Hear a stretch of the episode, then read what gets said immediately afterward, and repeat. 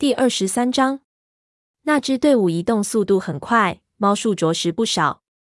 由于泥沼的土腥味，所以火爪无法从气味中判断出具体都有谁。但确定无疑的是，这支队伍就是雷族派出的搜寻队。他屏住呼吸，眼瞅着搜寻队从身前经过。灰爪小声说：“我们真的要独自从影族手里救出幼崽吗？”黄牙抢先回答说：“我也许能找到一些影族内部的帮手，不是所有的猫都支持断心。”火爪一下子竖起耳朵，灰爪则吃惊地晃动尾巴。黄牙解释说。段星成为族长后，便强迫老年猫离开营地内的安乐窝，住在营地外围，每天自食其力。这些猫都是在武士守则的教导下长大的，也许他们中间有一些能帮助我们。火爪看着他的眼睛，脑子飞快转动。我也许能说服雷族的搜寻队也来帮忙。如果我在他们找到黄牙之前，先同他们谈谈，就有可能使他们相信他。灰爪。你去我们嗅到幼崽鲜血的那棵白蜡树旁等着，直到我们回来。灰爪一脸担心，小声对火爪说：“但你真的相信黄牙会找来帮手吗？”黄牙大声说：“你一定要相信我，我会回来的。”灰爪看着火爪，火爪点了点头。黄鸭不再多说，纵跃出去，消失在灌木丛中。灰爪问：“我们做的对吗？”火爪承认说。我不知道。如果我们做对了，我们就成了英雄，幼崽们也会得救；如果我们做错了，我们将生不如死。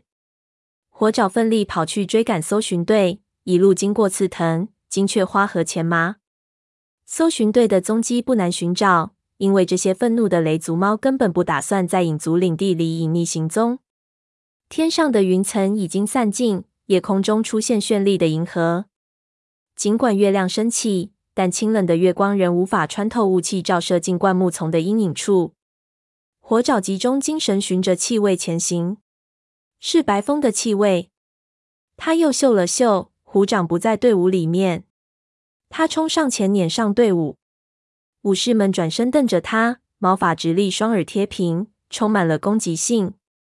黑条、年轻的母猫鼠毛和虎斑猫武士奔风也在队伍里。鼠毛并不是队伍里唯一的母猫，柳带也在。白风喝道：“火爪，你来这里做什么？”火爪大口喘着气说：“蓝星派我来的，他想让我找到黄牙。”白风打断他说：“哈！”蓝星说：“我可能会在这里找到一个朋友。现在我明白他是什么意思了。”他很有深意的看着火爪，火爪和他对视了一眼，激动的有些颤抖。问虎掌来了吗？白风好奇的看着他说：“蓝星坚持要他留守营地，保护其余的幼崽。”火爪点了点头，松了口气。他急促地说：“白风，我需要你们的帮助，我能带你们找到幼崽们。灰爪正等我呢。我们打算今晚营救他们，你们来吗？”武士们兴奋地摇晃着尾巴：“我们当然要来啊！”火爪警告说。这意味着我们要偷袭影族的营地。奔风急切地说：“你能带我们去那里吗？”我不能，但黄牙能，而且他还保证从影族营地里的老年猫中找些帮手出来。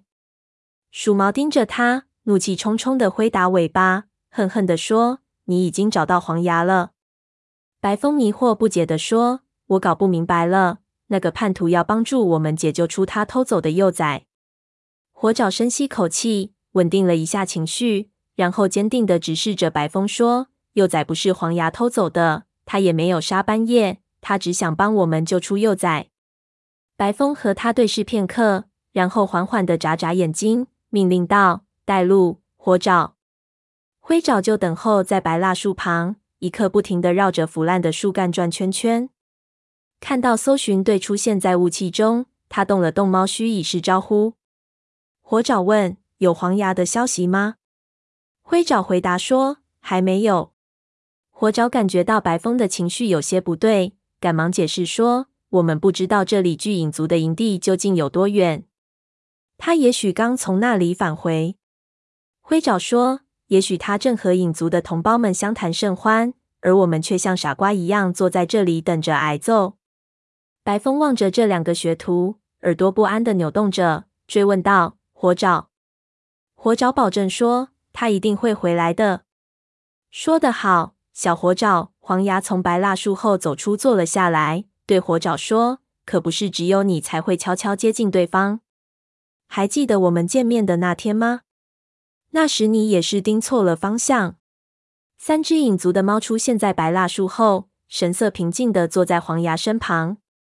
雷族的搜寻队一阵骚动，大家心里都惊疑不定，全神戒备。两只族群无声地瞅着对方。火爪一时不知该如何是好，不由得坐立不安。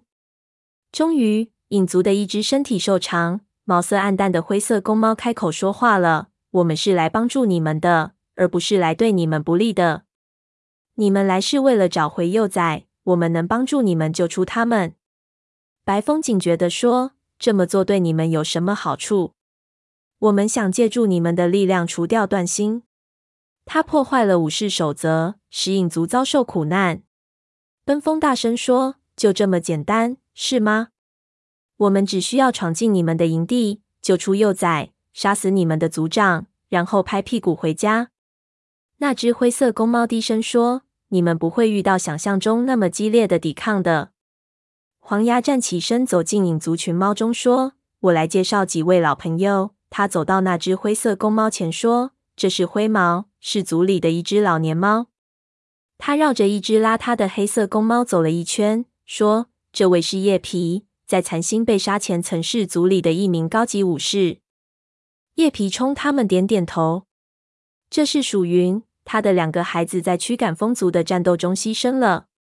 那只叫鼠云的小个子虎斑猫向大家打个招呼，说：“我不希望自己的孩子再受到任何伤害了。”白风低头迅速舔平了自己胸脯上的毛，说：“你们刚才能在我们没有察觉的情况下接近我们，显然是身手高明的武士。但是，就凭你们几个够吗？我们需要了解清楚，当攻击影族营地的时候会面临什么样的情况。”灰毛说。影族的老弱病残猫都已濒临饿死的状态，幼崽们的伤亡大大超出我们的处理能力。黑条冲口而出：“但如果影族一片混乱，最近又怎能表现出如此强大的力量呢？并且断心为什么还能做你们的族长呢？”灰毛回答：“有一小撮优秀的武士们拥护断星，他们才是最让我们担忧的，因为他们能不假思索的为断星付出生命。”其他的武士们只是趋于淫威，才服从断星的命令。只要他们认为断星能赢，就会站在他那一边；如果他们认为他会输，黑条厌恶的截断话头说：“他们就会群起反抗他，而不是拥护他。”这是哪门子忠诚？雷族的猫们开始群情激愤。黄牙插嘴说：“我们族群并非一贯如此，在残星领导影族的时候。”别的族群都惧怕我们的力量，但那时我们的力量是来自对武士守则的尊崇和对族群的忠诚，而不是来自武力的慑服和对杀戮的渴望。他重重叹了口气：如果残星还在世，影族就不会沦落到这步田地。白风好奇地问：残星是怎么死的？在森林大会上流传了很多种说法，但都不足为信。黄牙眼里现出悲伤。他遭到了别族的巡逻队的伏击。白风若有所思地点点头：“是啊，大多数猫都是这么认为的。当族长的不明不白地死去，而不是在战场上光明正大、轰轰烈烈的牺牲，这确实很不幸。”火爪皱起眉头，心里筹划着另一套战斗方案。他问：“有没有什么办法能够在不惊动整个影族的情况下救出幼崽们呢？”鼠云回答他说：“他们守卫森严，段心一直在希望雷族来救幼崽。你们不可能神不知鬼不觉地偷走他们。公开发动攻击是你们唯一的希望。”白风说：“既然如此，我们就集中力量攻击段心和他的贴身护卫。”黄牙建议说：“有影族的武士把我带进营地，他们会以为我被捉住了。我们必须要确保段心和他的武士们全都倾巢而出。”我被俘的消息会吸引他们进入会场。一旦他们全都公开露面，我便给你们发出攻击信号。”白风沉默了一会儿，然后他点了点头。当他允许他的武士们加入这场战斗的时候，他的脸色十分凝重。他说：“很好，黄牙，请带我们去影族的营地吧。”